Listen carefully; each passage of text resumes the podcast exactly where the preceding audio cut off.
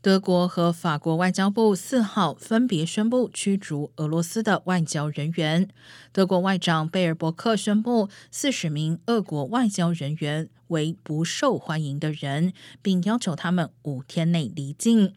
法国外交部四号也发表声明称，法方决定驱逐一些俄罗斯外交人员，称这些人员的活动违反了法国安全利益。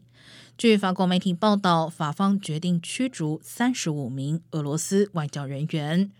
而俄罗斯外交部发言人扎哈罗娃当天在接受俄罗斯媒体采访时说，俄方将对德国和法国的上述决定作出回应。